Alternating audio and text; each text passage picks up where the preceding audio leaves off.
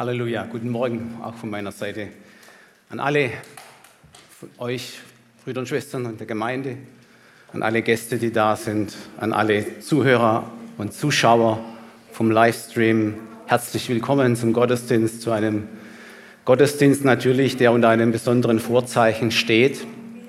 Heute ist ja Wahltag und als ich äh, auf den Kalender geschaut habe bei der Vorbereitung der Predigt, hat mir der Heilige Geist sofort das Thema gegeben, wer die Wahl hat, Punkt, Punkt, Punkt. Wir wissen ja, es geht weiter, nicht? Das ist ein Sprichwort. Wer die Wahl hat, hat die Qual. Und gestern Abend, als David gepredigt hat äh, und das Thema genommen hat, äh, du hast die Wahl, da dachte ich schon, oh, äh, gibt das jetzt eine Wiederholung oder sowas, ja. Aber ihr seht schon allein an der Tatsache, dass ich kein Fleisch dabei habe, dass das in eine ganz andere Richtung geht. Ich habe aber etwas anderes dabei zum Essen. Es ist die, die, die wahre Speise, nicht? Das Wort Gottes, ja. Und äh, da möchte ich gleich äh, loslegen und möchte eine, eine etwas längere Passage aus dem Alten Testament lesen. Und zwar ist das 5. Mose 30, also das 30. Kapitel 1 bis 19. Wenn nun dies alles über dich kommt, es sei der Segen oder der Fluch, die ich dir vorgelegt habe, und du es zu Herzen nimmst, wenn du unter den Heiden bist, unter die dich der Herr dein Gott verstoßen hat, und du dich bekehrst zu dem Herrn deinem Gott, dass du seine Stimme gehorchst, du und deine Kinder von ganzem Herzen, von ganzer Seele in allem, was ich dir heute gebiete. So wird der Herr dein Gott deine Gefangenschaft wenden und sich deine erbarmen und wird dich wieder sammeln aus allen Völkern, unter die dich der Herr dein Gott verstreut hat. Wenn du bis ans Ende des Himmels verstoßen wärst, so wird doch dich der Herr dein Gott von dort sammeln und dich von dort holen. Und wird dich in das Land bringen, das deine Väter besessen haben, und du wirst es einnehmen. Und es wird dir Gutes tun und dich zahlreich machen, zahlreich als deine Väter waren. Und der Herr, dein Gott, wird dein Herz beschneiden und das Herz seiner Nachkommen, damit du den Herrn, deinen Gott, liebst von ganzem Herzen, von ganzer Seele, auf dass du am Leben bleibst. Aber all, alle diese Flüche wird der Herr, dein Gott, auf deine Feinde legen und auf die, die dich hassen und verfolgen. Du aber wirst umkehren und der Stimme des Herrn gehorchen, dass du tust alle seine Gebote, die ich dir heute gebiete. Und der Herr, dein Gott, wird dir Glück geben zu allen Werken, deiner Hände, zu der Frucht deines Leibes, zu den Jungtieren deines Viehs, zum Ertrag deines Ackers, dass dir's gut komme. Denn der Herr wird sich wieder über dich freuen, dir gut zu tun, wie er über deine Väter gefreut hat, weil du der Stimme des Herrn deines Gottes gehorchst und hältst seine Gebote und Rechte, die geschrieben stehen im Buch dieses Gesetzes, wenn du dich bekehrst zu dem Herrn, deinem Gott, von ganzem Herzen und von ganzer Seele. Denn das Gebot, das ich dir heute gebiete, ist dir nicht zu hoch und nicht zu fern. Es ist nicht im Himmel, dass du sagen müsstest, wer will für uns in den Himmel fahren und es holen, dass wir es hören und tun. Es ist auch nicht jenseits des Meeres, dass du sagen müsstest, wer will für uns über das Meer fahren und es uns holen, dass wir es hören und tun. Denn das Wort, das ist das Wort denn es ist das Wort ganz nahe bei dir, in deinem Munde und in deinem Herzen, dass du es tust. Siehe, ich habe dir heute vorgelegt das Leben und das Gute, den Tod und das Böse. Wenn du gehorchst den Geboten des Herrn deines Gottes, die ich dir heute gebiete, dass du den Herrn deinen Gott liebst und wandelst in seinen Wegen, in seinen Geboten, Gesetze und Rechte hältst, so wirst du leben und dich mehren und der Herr dein Gott wird dich segnen in dem Lande, in das du ziehst, es einzunehmen. Wendet sich aber dein Herz und du gehorchst nicht, sondern lässt dich verführen, dass du anderen Göttern anbetest und ihnen dienst, so verkünde ich euch heute, dass ihr umkommen und nicht lange in dem Land bleiben werdet, in das du über den Jordan siehst, es einzunehmen. Ich nehme Himmel und Erde heute über euch zu zeugen. Ich habe euch Leben und Tod, Segen und Fluch vorgelegt, damit du das Leben erwählst und am Leben bleibst, du und deine Nachkommen. Gehen wir ins Neue Testament und lesen aus Matthäus 27, Vers 17. Und als sie versammelt waren, sprach Pilatus zu ihnen, welchen wollt ihr? Wen soll ich euch losgeben? Jesus Barabbas oder Jesus, von dem gesagt wird, er sei der Christus? Dann lesen wir noch aus Apostelgeschichte 2, Vers 39, denn euch und euren Kindern gilt diese Verheißung und allen, die fern sind, so viele der Herr, unser Gott, herzurufen wird. Liebe Gemeinde, das ist schon ein ernstes Thema. Heute ist ein geschichtsträchtiger Tag, sagen alle Medien, für unser Land. Es ist Wahlsonntag.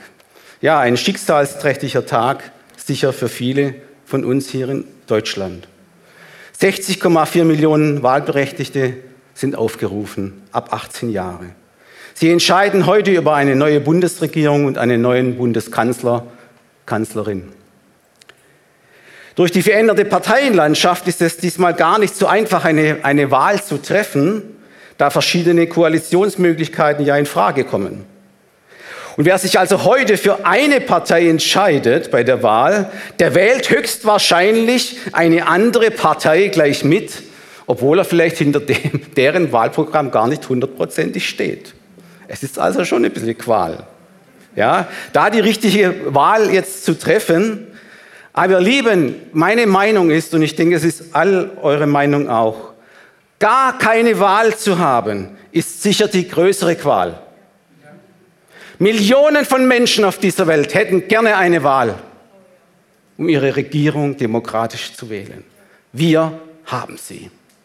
Und ihr lieben Christen, das ist auch unsere Bürgerpflicht, zu wählen. Halleluja. Auf jeden Fall, ihr Lieben, muss bei einer Wahl ja eine Entscheidung getroffen werden. Ja, ihr habt die Stimmzettel und äh, da stehen die Namen drauf, Partei und so weiter. Und müsst ja euer Kreuzchen machen, müsst euch entscheiden.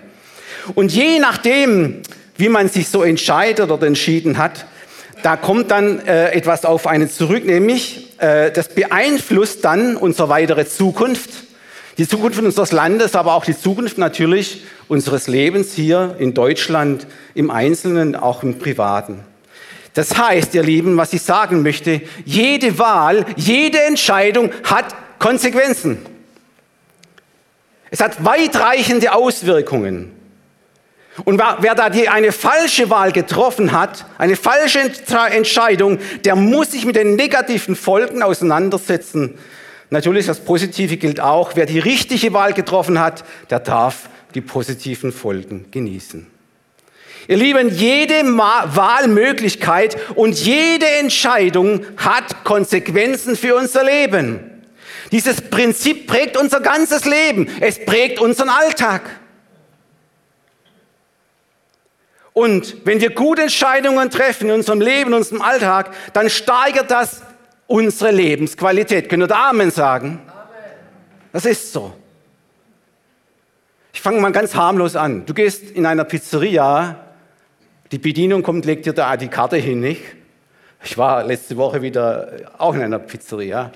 Und dann hast du Auswahl zwischen 12, 14, 15, 20 Pizzen.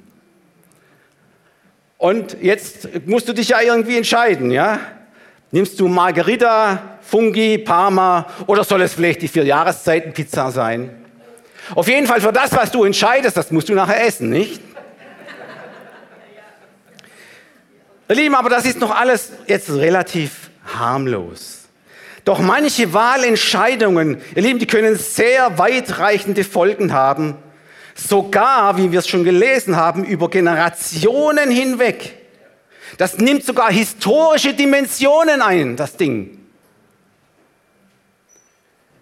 Ich möchte mal eine ganz, ganz, ganz heftige Geschichte euch bringen, was dieses Thema angeht. Wahl und Entscheidung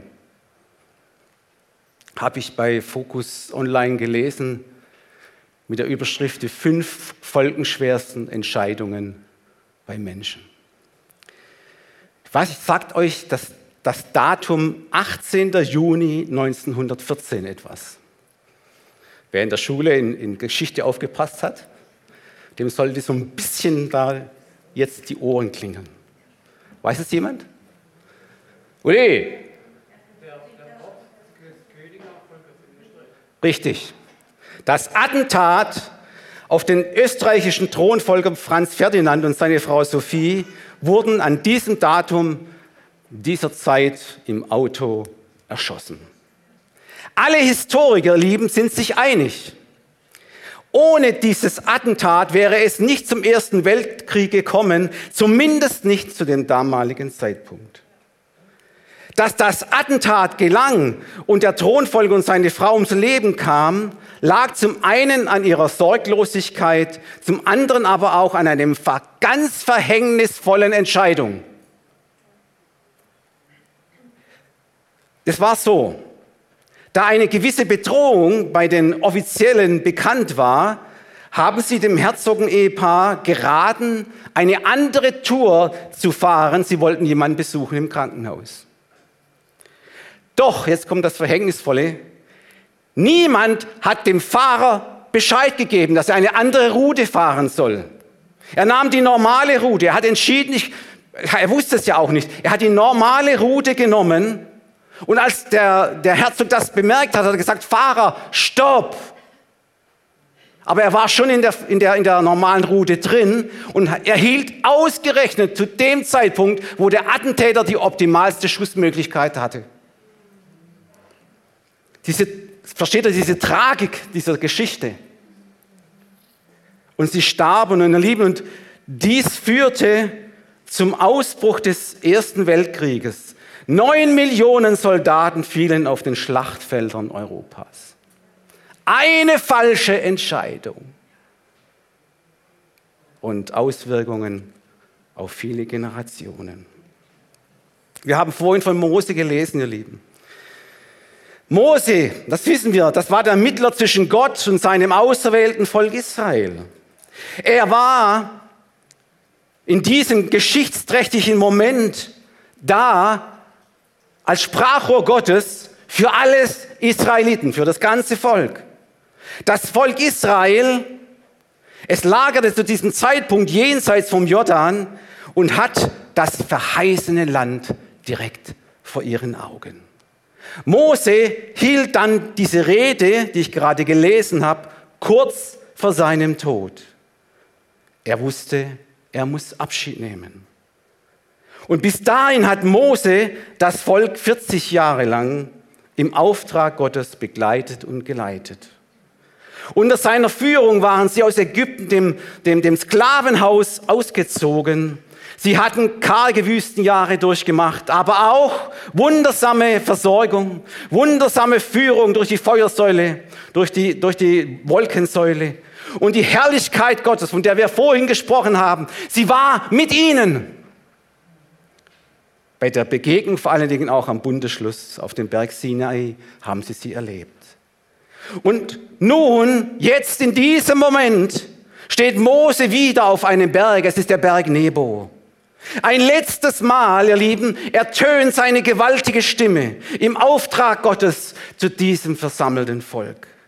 Die Botschaft war klar. Du, mein Volk, hast heute die Wahl. Es liegt ganz bei euch. Es ist auch gar nicht schwer. Es ist eine Herzensentscheidung. Es liegt an deinem Herzen, mein Volk. Es ist auch nicht schwer, es auszusprechen. Es ist nahe deinem Mund. Nicht nur deinem Herz, es ist auch nahe deinem Mund. Ihr habt eure Zukunft jetzt selbst in der Hand, sagt er zu ihnen. Ihr könnt euch heute entscheiden. Ihr habt die freie Wahl. Leben oder Tod, Segen oder Fluch. Und die Empfehlung dazu war aber auch ganz glasklar. Wählet ihr heute das Leben, damit ihr am Leben bleibt, du, mein Volk und deine ganzen Nachkommen. Und jetzt mal alle Zuhörer hier und auch im Livestream. Jetzt mal ganz, ganz ehrlich.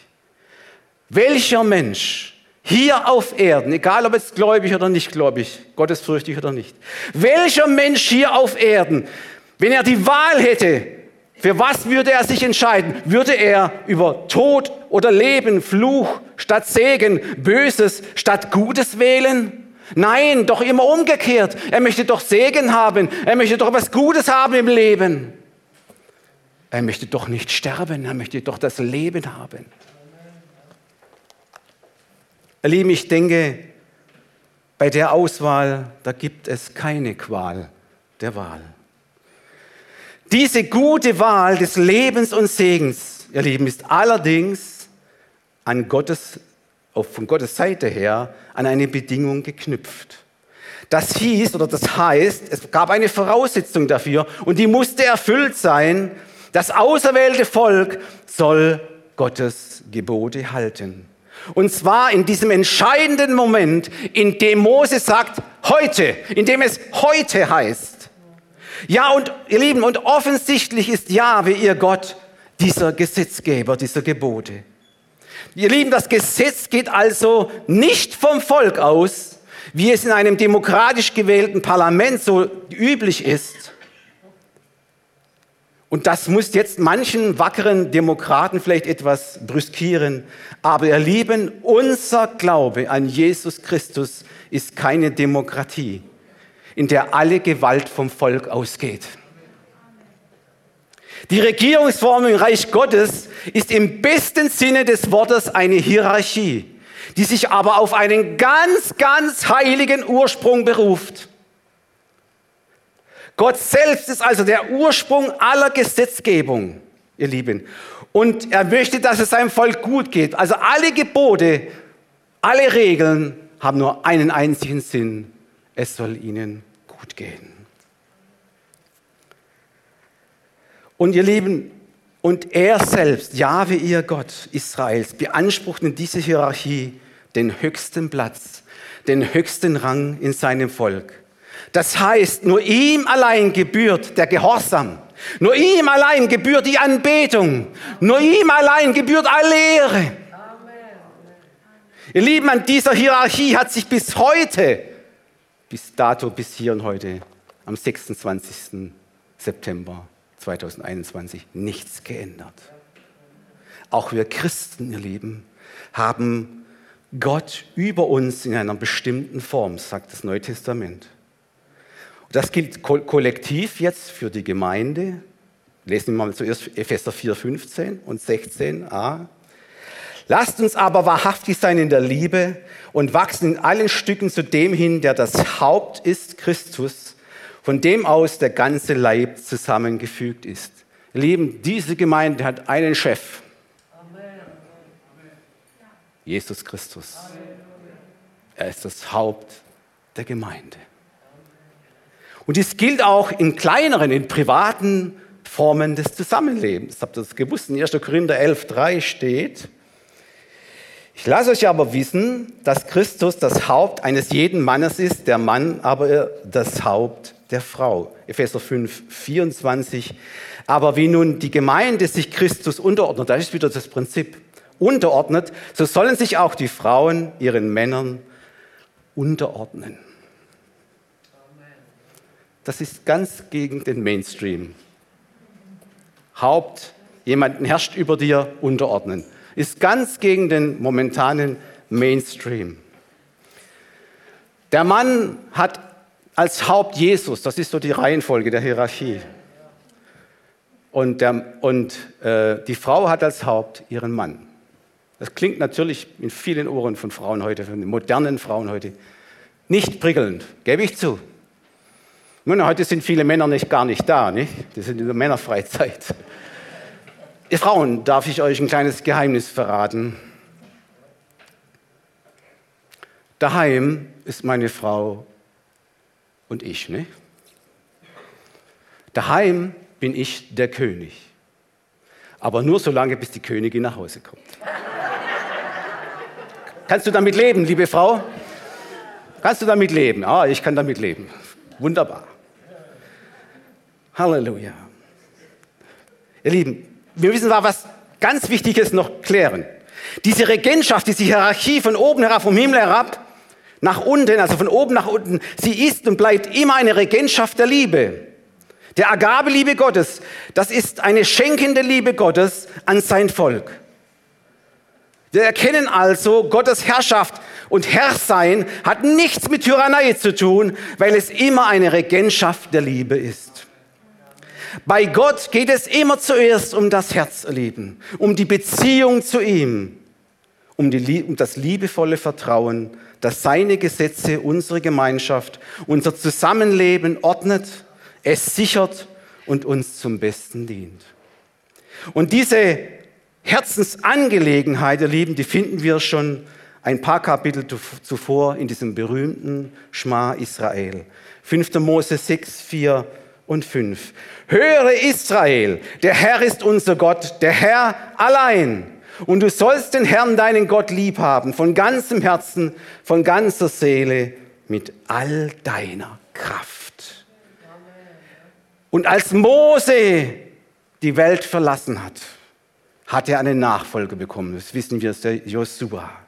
Lieben, und dieser Josua stellte das Volk Israel noch einmal vor diese entscheidende Wahl. In Josua 24, Vers 9. Gefällt es euch aber nicht, dem Herrn zu dienen, so wählt euch heute, wem ihr dienen wollt. Den Göttern, denen eure Väter gedient haben, jenseits des Stromes, oder den Göttern der Amoriter, in deren Land ihr wohnt. Auch, auch hier kommt jetzt eine klare Empfehlung. Ich aber, sagt er, und mein Haus, wir wollen dem Herrn dienen. Halleluja. Das ist die beste Entscheidung, die du treffen kannst. Halleluja, Jesus. Die Antwort dieses Volkes war dann auch der Empfehlung entsprechend gut. Sie haben gesagt, Joshua, Jesua, wir wollen deinen Anforderungen, wir wollen uns entscheiden, wir wollen Gott dienen, denn wir haben seine Herrlichkeit erlebt, seine Versorgung, seine Wunder, seine Zeichen und alles. Ihm allein, sagt das Volk ganz feierlich, wollen wir jetzt dienen. In diesem neuen Land, wo wir sind. Und jetzt mache ich einen Zeitensprung. Ein paar tausend Jahre später sagt die Bibel, als die Zeit sich erfüllt hatte, sandte Gott seinen Sohn und er sandte ihn zu seinem Volk Israel.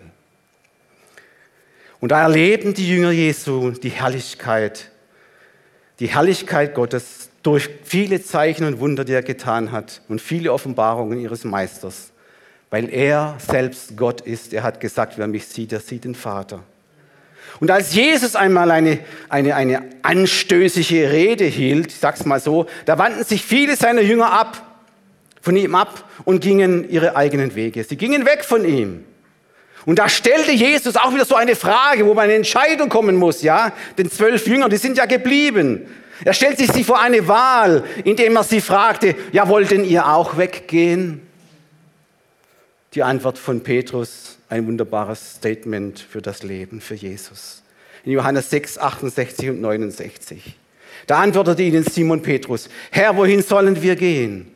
Du hast Worte des ewigen Lebens. Und wir haben geglaubt und erkannt, nur du bist der Heilige Gottes. Später schreibt der Evangelist Johannes, wer Jesus hat, der hat das Leben.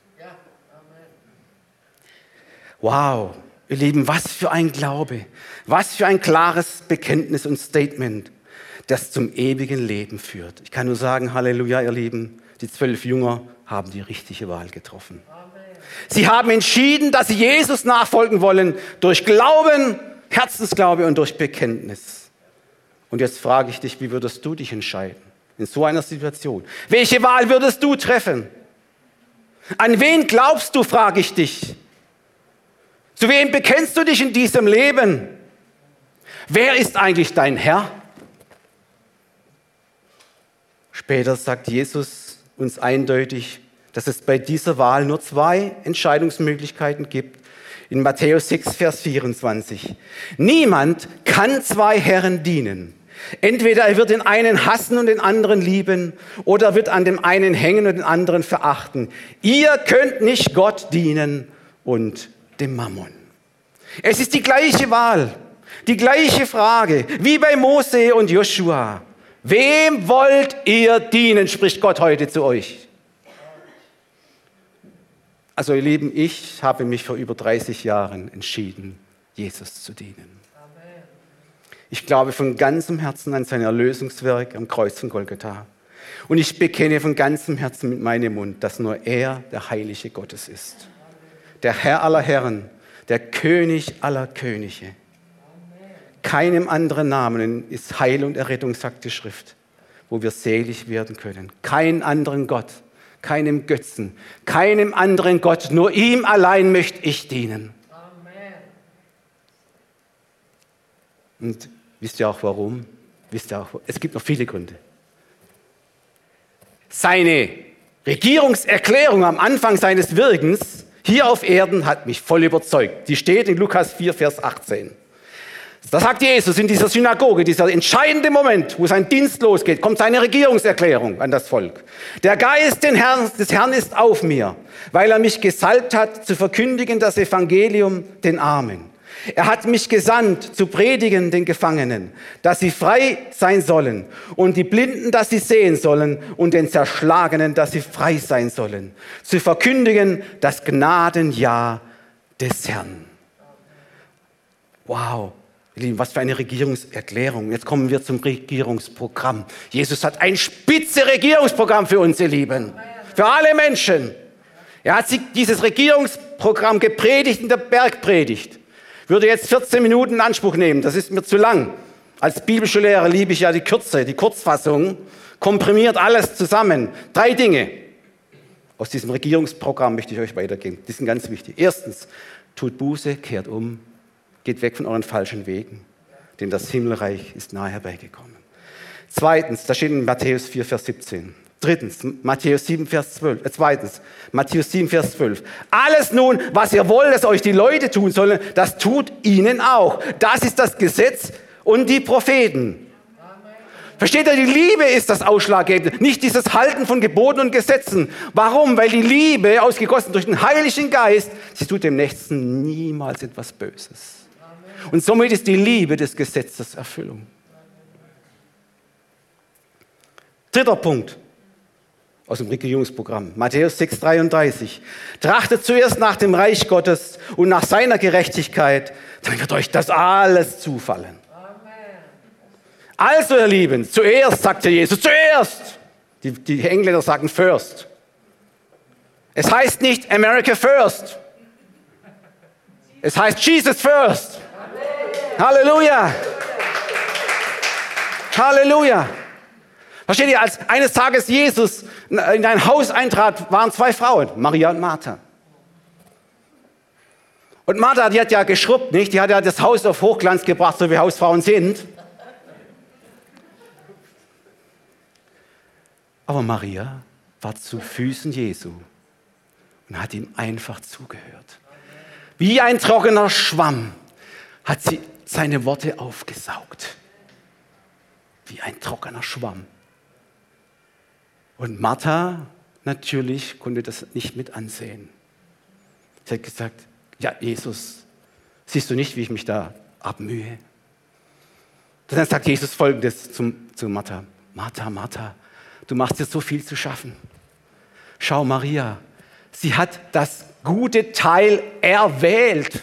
Sie hat die richtige Wahl getroffen. Als diese Möglichkeit da war, bei Jesus zu sein, hat sie gesagt, ich will so nahe wie möglich bei ihm sein. Martha war auch nahe da. Aber sie hat nicht den Segen bekommen. Lieben Christen, Christinnen alle, wir haben Aufgaben in der Gemeinde. Ganz wichtig, ganz wichtig. Wir haben Dienste, ganz wichtig, alles ganz wichtig. Aber vergesst bitte eins nicht. Das Wichtigste ist Jesus first. Er ist allein der, zu dem wir unsere Hände erheben und zu dem wir beten. Und von ihm, von ihm dürfen wir den Segen abholen. Die Bibel sagt, schaut doch auf zu dem Anfänger und Vollender eures Glaubens. Schaut doch nicht nach unten zu dieses Elend dieser Welt. Ihr bekommt da keinen Segen. Das ist eine falsche Wahl. Oh, das ist eine falsche Wahl. Schaut nach oben zu Jesus. Das ist der Anfänger und Vollender eures Glaubens. Halleluja.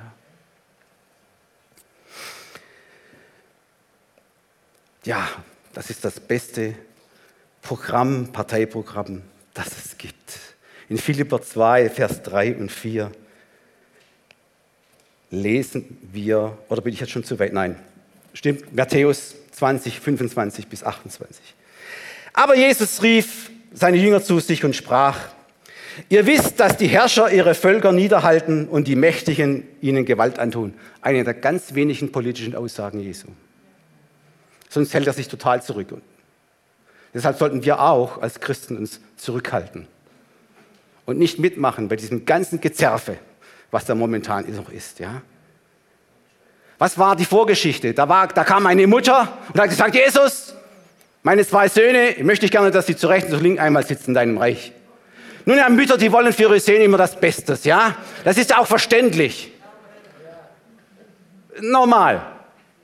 Aber Jesus sagt, stopp, stopp, so geht es in meinem Reich nicht zu.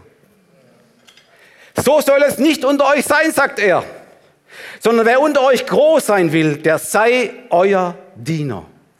Und wer unter euch der Erste sein will, der sei euer Knecht. So wie der Menschensohn nicht gekommen ist, dass er sich dienen lasse, sondern dass er diene und gebe sein Leben zu einer Erlösung für viele. Ihr Lieben, auch wir Christen haben nicht das göttliche Mandat bekommen, über andere zu herrschen, sondern ihnen zu dienen. Ganz umgekehrt, wie es sonst in der Welt ist, ja? Völlig umgekehrt. Ihr Lieben, da tritt das Ich bin der Größte einfach zurück. In unserem göttlichen Parteiprogramm, ihr Lieben, steht es vielmehr so in Philipper 2, 5 und 4. Tut nichts aus Eigennutz oder um eitler Ehre willen, sondern in Demut achte einer den anderen höher als sich selbst. Und ein jeder achte nicht auf das Seine, sondern auch auf das, was dem anderen dient. Tja, und jetzt, wie ging es mit Jesus in Israel damals weiter? Ihr Lieben, der Prolog des Johannesevangeliums, der lässt schon mal nichts Gutes erahnen. Da steht geschrieben, er kam in sein Eigentum. Jesus kam zu seinem Volk, aus dem er dem Fleische nachher entstammt ist, ja. Er kam zu seinem Israel. Aber sie nahmen ihn nicht auf. Das lässt wirklich nichts Gutes erahnen. Jesus wurde verraten, gefangen genommen und verhört. Der Statthalter Pilatus fand keine Schuld an ihm Deshalb bat oder bot er dem Volk an, nach der Sitte und dem Gebrauch, also dem Brauch während des Passafestes einen Gefangenen zu entlassen, welchen sie auswählten, welchen sie wollten. Und so stellte Pilatus das anwesende Volk vor die entscheidende Wahl. Welchen soll ich euch freigeben? Barabbas oder, oder Jesus, von dem gesagt wird, er sei der Christus? Fragezeichen. Und von den Hohenpriestern aufgestachelt entschied sich das Volk für Barabbas, dass er freigelassen werden soll und Jesus gekreuzigt werden soll. Und daraufhin wusch sich Pilatus, heuchlerisch will ich mal sagen, symbolisch die Hände und sprach, ja, ich bin unschuldig an seinem Blut, seht ihr zu. Und dann, ihr Lieben, kam es zu der verhängnisvollen Entscheidung des Volkes, zu einem ausgesprochenen, der wirklich einem ausgesprochenen Fluch gleichkommt. Sie riefen laut, lasst Barnabas frei, kreuzige Jesus. Und jetzt kommt's. Sein Blut komme über uns und unsere Kinder. Ihr Lieben, noch nie, noch nie in der Geschichte der Völker ist ein schauerlicherer Fluch ausgesprochen worden. Geistliche Gesetze wurden in diesem Moment freigesetzt. Tod und Leben sind in der Zunge Gewalt. Wer ihre Früchte liebt, muss sie essen. Sie schrien, kreuzige ihn, sein Blut komme über uns und unsere Kinder. Und, diese, und die Folgen dieser, dieser falschen Entscheidung, sie waren fürchterlich, ihr Lieben. Sie waren weitreichend über viele Generationen hinweg. Und hätten die anwesenden Juden, die das geschrien haben, 40 Jahre vorausschauen können, dann wäre ihnen in den Adern ihr eigenes Blut erstarrt. Warum? Es kam daraufhin in den folgenden Jahren zu blutigen Aufständen durch die Griechen und die Römer. Jerusalem wurde belagert und eingenommen. Der Geschichtsschreiber Josephus Flavius, er berichtet von einem entsetzlichen Gemetzel in der Stadt und im ganzen Land. Das Blut der erschlagenen Juden floss wie ein Bach durch die Straßen und Gassen. Schätzungen zufolge starben in dieser Zeit eine Million, 100.000 Juden, Männer, Frauen und Kinder. Die Folgen dieses Fluches sind noch bis heute erkennbar. Anders, anders eben, geistlich äh, sind sie erkennbar. Warum? Durch die Verfluchung und Verwerfung Jesu sagte das Volk damals sich los von allen messianischen Verheißungen und Hoffnungen in ihrer Tora von ihrem Messias. Ihr Lieben, und so ist das religiöse Israel bis heute verstockt, sagt Paulus. Sie haben zwar Eifer für Gott, aber ohne Einsicht. Uli war auch schon in Israel. Da darfst du niemals den Namen Jesus auch nur öffentlich ernennen. Da wirst du ausgespuckt und bekommst Schwierigkeiten. Warum? Die Decke des Mose, sie liegt immer noch auf ihnen vom Alten Testament, weil sie im alten Bund hängen geblieben sind. Doch einmal, jetzt kommen wir aber auch zu den guten Aussichten, doch einmal wird Gott selbst die Decke wegnehmen. Und sie werden umkehren und unter Tränen ihren Messias erkennen, den sie verworfen haben. Und sie werden gerettet werden. Halleluja. Versteht ihr, ihr Lieben? Paulus, der war ja selbst ein Jude und er ist an dieser Verstockung seines Volkes fast verzweifelt. Aber er erkannte durch den Heiligen Geist den verborgenen Sinn dahinter im Heilsplan Gottes. Warum? Durch ihre Verwerfung ist das Heil und der Segen und die Errettung durch Jesus Christus zu uns Völkern gekommen. Versteht ihr, auch in den schlechten Dingen steckt Gott einen verborgenen Segen. Amen. Ich komme so langsam zum Schluss. Liebe Gemeinde, ja, liebe Gäste, Zuhörer, Zuhörer aus nah und fern. Im Evangelium Jesu Christi, da geht es um Errettung. Denn niemand, sagt die Schrift, kann so wie er ist zu dem heiligen Gott kommen. Weil wir im Halten von Gottes Geboten wirklich elende Versager sind.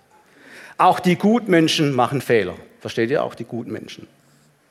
Schon wer in kleinen Dingen, sagt das Wort, dem Gesetz Gottes ungehorsam war, ist dazu verdammt, das ganze Gesetz gebrochen zu haben. Und wer kann dann noch vor dem heiligen Gott bestehen? Niemand. Keiner ist es, der gerecht ist, sagt die Schrift. Um gerecht und heilig vor Gott stehen zu können, muss das Gesetz 100% erfüllt werden. Die Gebote Gottes sind zwar perfekt, sie sind hilfreich und gut, sagt die Schrift, aber wir Menschen sind schwach und schaffen das nicht. Aber jetzt kommt die gute Nachricht die frohe Botschaft. Gott sei Dank, was wir niemals schaffen werden, das hat Gott getan. Er sandte seinen Sohn, der unter dem Gesetz war, und er hat am Kreuz von Golgatha durch sein Opfer alle Forderungen des Gesetzes erfüllt. Und wer an dieses Erlösungswerk von Herzen glaubt, sagt die Schrift, und seinen Namen anruft, der wird gerettet werden. In Römer 10 beschreibt Paulus den Weg der Errettung und das lese ich jetzt noch zum Schluss. Liebe Brüder, meines Herzens Wunsch ist, und ich flehe auch zu Gott für sie, also Israel, dass sie gerettet werden. Denn ich bezeuge ihnen, dass sie Eifer für Gott haben, aber ohne Einsicht. Denn sie erkennen die Gerechtigkeit nicht, die vor Gott gilt, und suchen ihre eigene Gerechtigkeit aufzurichten und sind so der Gerechtigkeit Gottes nicht untertan. Denn Christus ist des Gesetzes Ende. Wer an den glaubt, ist gerecht. Mose nämlich schreibt von der Gerechtigkeit, die aus dem Gesetz kommt. Der Mensch, der das tut, wird dadurch leben. Aber die Gerechtigkeit aus dem Glauben spricht so. Sprich nicht in deinem Herzen. Wer will hinauffahren zum Himmel, nämlich um Christus herabzuholen? Wer will hinab in die Tiefe fahren, nämlich um Christus von den Toten heraufzuholen? Sondern was sagt sie? Das Wort, es kommt wieder das gleiche, wie ich vorgelesen habe aus, aus, aus Mose 30, 5,30. Was sagt sie? Das Wort ist dir nahe in deinem Mund, in deinem Herzen. Es ist nicht schwierig, errettet zu werden, versteht ihr? Es ist ganz nahe bei uns. Es ist das Wort von dem Glauben, das wir predigen. Ich heute auch. Denn wenn du mit deinem Mund bekennst, dass Jesus der Herr ist und in deinem Herzen glaubst, dass ihn Gott von den Toten auferweckt hat, so wirst du gerettet. Denn wenn man von Herzen glaubt, so wird man gerecht. Wenn man mit dem Munde bekennt, so wird man gerettet. Denn die Schrift spricht, wer an den glaubt, wird nicht zustanden werden, an ihn. Es ist hier kein Unterschied zwischen Juden und Griechen, es ist über alle der gleiche Herr, reich für alle, die ihn anrufen. Denn wer den Namen des Herrn anrufen wird, der wird Eben, Mose, der Mittler des alten Bundes, hat gesagt, wer das Gesetz Gottes befolgt, wird leben. Das ist Gesetz der Gerechtigkeit.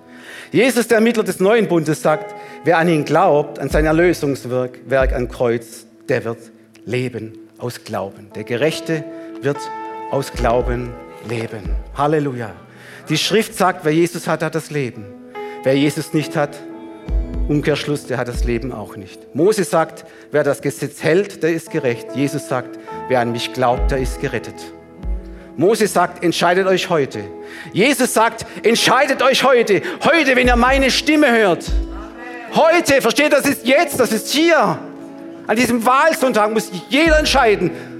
Und jeder muss sich entscheiden, auch heute, wem er dienen will, wer sein Herr sein will.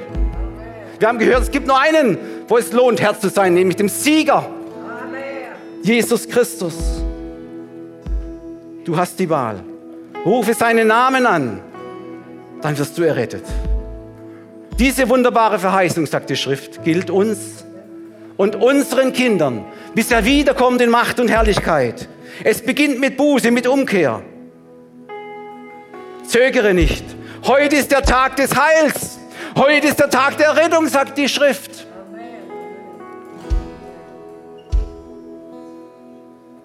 Gott möchte aus freien Stücken geliebt werden. Er zwingt dir die Entscheidung nicht auf, weil er aus freien Stücken geliebt sein will.